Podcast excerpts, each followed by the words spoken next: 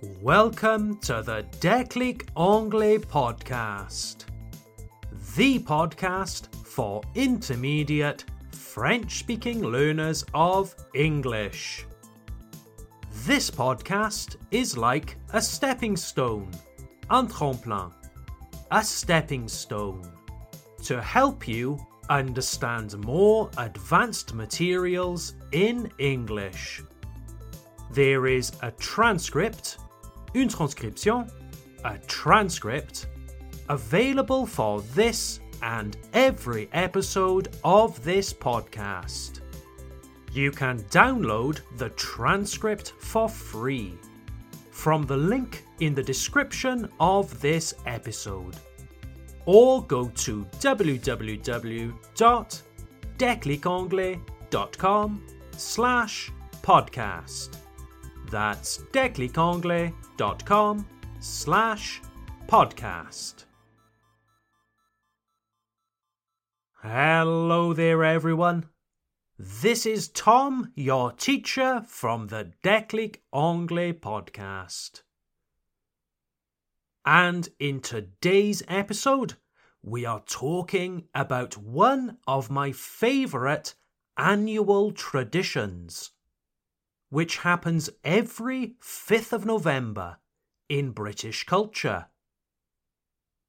The 5th of November is also called Bonfire Night or Guy Fawkes Night. That's Bonfire Night or Guy Fawkes Night. So, what is this tradition? And where does it come from? In modern Britain, bonfire night is when people get together on an autumnal evening and have a bonfire. En feu de joie. A bonfire. It is very much like the feu de la Saint-Jean that you have in the summer. With the bonfire, we might cook some food outside, like sausages. We might have something to drink, like hot chocolate for the kids, but cider for the adults. And then afterwards, we have the best part the fireworks. Les feux d'artifice. Fireworks. If you are in the United Kingdom, on the evening of the 5th of November, you will smell a lot of smoke, la fumée, smoke, from all of the bonfires and the fireworks. Many people launch fireworks in their gardens, but the best fireworks usually take place in the major towns and cities. Big firework displays are held in towns, and some of them are really quite impressive. I come from a small coal mining town in Wales called Pontypool. Pontypool is in a narrow valley. La ville est située dans une vallée étroite. Pontypool is in a narrow valley. And in the bottom of the valley, along the river, is a very large park. On the 5th of November, on Bonfire Night, the park hosts a large firework display. You can certainly watch it from the park, but I prefer to watch the fireworks from the hills above the town. Here you get a fantastic view of the fireworks, which explode right in front of you. It's very cool. Yes, good times.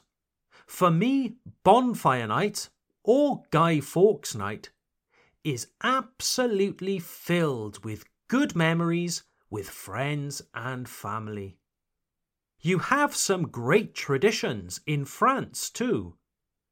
But I miss bonfire night. Cela me manque. I miss it. There's something about being outside in the fresh autumn air with friends and family when the trees are changing. It's very enjoyable. But where does bonfire night come from?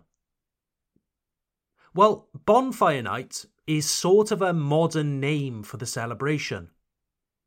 To tell you more, we need to look at the alternative name for bonfire night Guy Fawkes Night. Guy Fawkes is the name of a man who lived between 1570 and 1606. Unfortunately, the origins of Guy Fawkes Night are not so pleasant. It goes back to a dark period of British history, a period of political turmoil, bouleversement politique, political turmoil, and also of religious persecution. The year was 1605. King James I was the king of both England and Scotland. James was a Protestant. And in those days, dear listeners, that was a source of major contention, of dispute. Because in those days, back in the 16th and 17th centuries, there was a lot of bad blood, of animosity and resentment between Protestants and Catholics. It's a long and complicated story, dear listeners. I don't want to bore you. Je ne veux pas vous ennuyer. I don't want to bore you with all of the little details. So, to cut a long story short, King James was a Protestant, Guy Fawkes was an English Catholic, and in those days, Catholics were prosecuted in England. Unfortunately, the religious tolerance that exists today in the United Kingdom did not exist in 1605. Guy Fawkes and some other English Catholics devised a plot. Un complot. A plot. A secret plan to assassinate King James. The plan was to kill King James and all his ministers by blowing up the government building in London. Les conspirateurs voulaient faire exploser le roi et ses ministres dans le bâtiment du gouvernement à Londres. When the king and his ministers were dead, the English Catholics planned on installing a new Catholic monarch on the throne of England and Scotland. So, Guy Fawkes and his friends, slowly but surely, started hiding barrels of gunpowder in the cellar of the government building.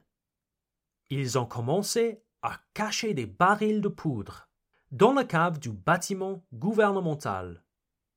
They started hiding barrels of gunpowder in the cellar of the government building. Now, I can hear some of you saying, Mais quoi Ils ont stocké de la poudre à canon dans la cave d'un bâtiment gouvernemental. N'y avait-il pas des services de sécurité en 1605 Pas de Vigipirate And yes, I agree. Today, something like that is absolutely unimaginable. But let's just say that in 1605 it was a different world. So, Guy Fawkes and his fellow conspirators were ready. on the 5th of November 1605, King James would open his parliament in the presence of all his ministers. And then, boom! The gunpowder would explode, killing everyone in the building. But, dear listeners, someone gave the plot away. Quelqu'un a révélé le complot. Someone gave the plot away. An anonymous letter told the king's men about the plot. The gunpowder was discovered by the king's soldiers under the parliament, and one by one, Guy Fawkes and his fellow conspirators were arrested.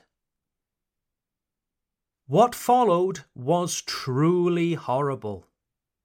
Guy Fawkes and his conspirators were held in the Tower of London. You can still visit this place today. Some of the conspirators confessed to their roles in the plot. But some, including Guy Fawkes, didn't. He was interrogated, interrogated, and interrogated again. And his confession was ultimately extracted under torture. The document of his confession can still be seen today and is kept at the National Archives. Guy Fawkes' signature is very faint. In fact, you can hardly read it. Elle est à peine lisible. This suggests that he certainly suffered in the Tower of London. Guy Fawkes and his fellow conspirators were found guilty of high treason. La haute trahison. High treason. The punishment for high treason was death. But in 1605, it wasn't death by guillotine or by firing squad. Oh no, dear listeners. In those days, people were hanged, drawn, and quartered. Je vais vous le dire en français, ce serait plus rapide. En fait, si vous êtes en train de manger, je m'excuse. Mettez peut-être le podcast en pause jusqu'à la fin de votre repas. Bon. Hanged, drawn and quartered. Ils étaient traînés à travers la ville derrière un cheval jusqu'au lieu d'exécution. Ils étaient alors pendus jusqu'à ce qu'ils soient presque morts. Et puis, alors qu'ils étaient encore vivants et conscients, ils étaient émasculés. Leurs organes génitaux étaient jetés au feu. Puis ils étaient éventrés. Leur corps était découpé en quatre morceaux qui étaient ensuite exposés au public. Voilà, Anglo-Saxon Justice à la 1605. On the 31st of January 1606, Guy Fawkes and two other conspirators were dragged to the old palace yard, just in front of the modern Houses of Parliament in London. The grisly process of hanging, drawing, and quartering began. But Guy Fawkes did not suffer the entire process I described to you earlier. When he was on the scaffold, l'échafaud, on the scaffold to be hanged, it is believed that he jumped. This meant that he was killed instantly, and so Guy Fawkes escaped the rest of the horrible execution. This became known as the Gunpowder Plot, La Conspiration des Poudres, the Gunpowder Plot. King James mandated, he made it a legal obligation to celebrate that the plot was unsuccessful and that he, the king, was safe. It was an enormous boost to anti Catholic propaganda and reinforced anti Catholic sentiment across Great Britain. These celebrations on the 5th of November became a significant cultural event. Many people used to burn an effigy of Guy Fawkes or even the Pope on their bonfires. Tom, cela signifie-t-il que tous les 5 novembre, les Britanniques célèbrent une fête anti-catholique? No, no, dear listeners, please rest assured, soyez rassurés, please rest assured that the British today have no anti Catholic sentiments. We know what sectarian violence does to a society, especially those people in Northern Ireland. Protestants and Catholics have been reconciled in the United Kingdom for a very long time, so don't worry. Fortunately, through the 19th century, Bonfire Night, or Guy Fawkes Night, lost its anti Catholic sentiment. It became an evening of fun, like it is today. Most British people don't really know that it started as an anti Catholic celebration. In modern Britain, Bonfire Night is just an excuse to enjoy a hot chocolate with friends next to a beautiful fire and especially to enjoy fireworks. So earlier, I mentioned that people used to burn an effigy of Guy Fawkes on their bonfires. Well, some people still do this today, and we call this effigy a guy. However, the guy doesn't necessarily represent Guy Fawkes. Today, the guy on the bonfire is usually an effigy of an unpopular public figure. For example, during the 1980s, it was common to see effigies of Margaret Thatcher, the Prime Minister, thrown on the bonfire. But in my experience, growing up in the 1990s and 2000s, it seems that the tradition of burning a guy is becoming more unfashionable. You don't see as many guys on a fire today, and I think that's a good thing. Certain traditions belong in the past. Certaines traditions appartiennent au passé.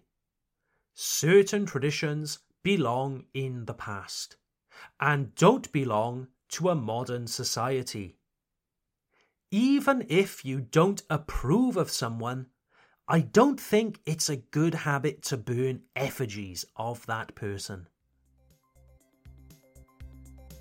So then, dear listeners, that concludes this episode of the Déclic Anglais podcast. Don't forget to sign up for the Déclic Anglais Club, our online learning platform. The rentrée was two months ago, but it's never too late to start working on your English. For more information, just go to www.declicanglais.com. That's declicanglais.com. Have a lovely week, everyone, and I look forward to seeing you next time. Bye for now.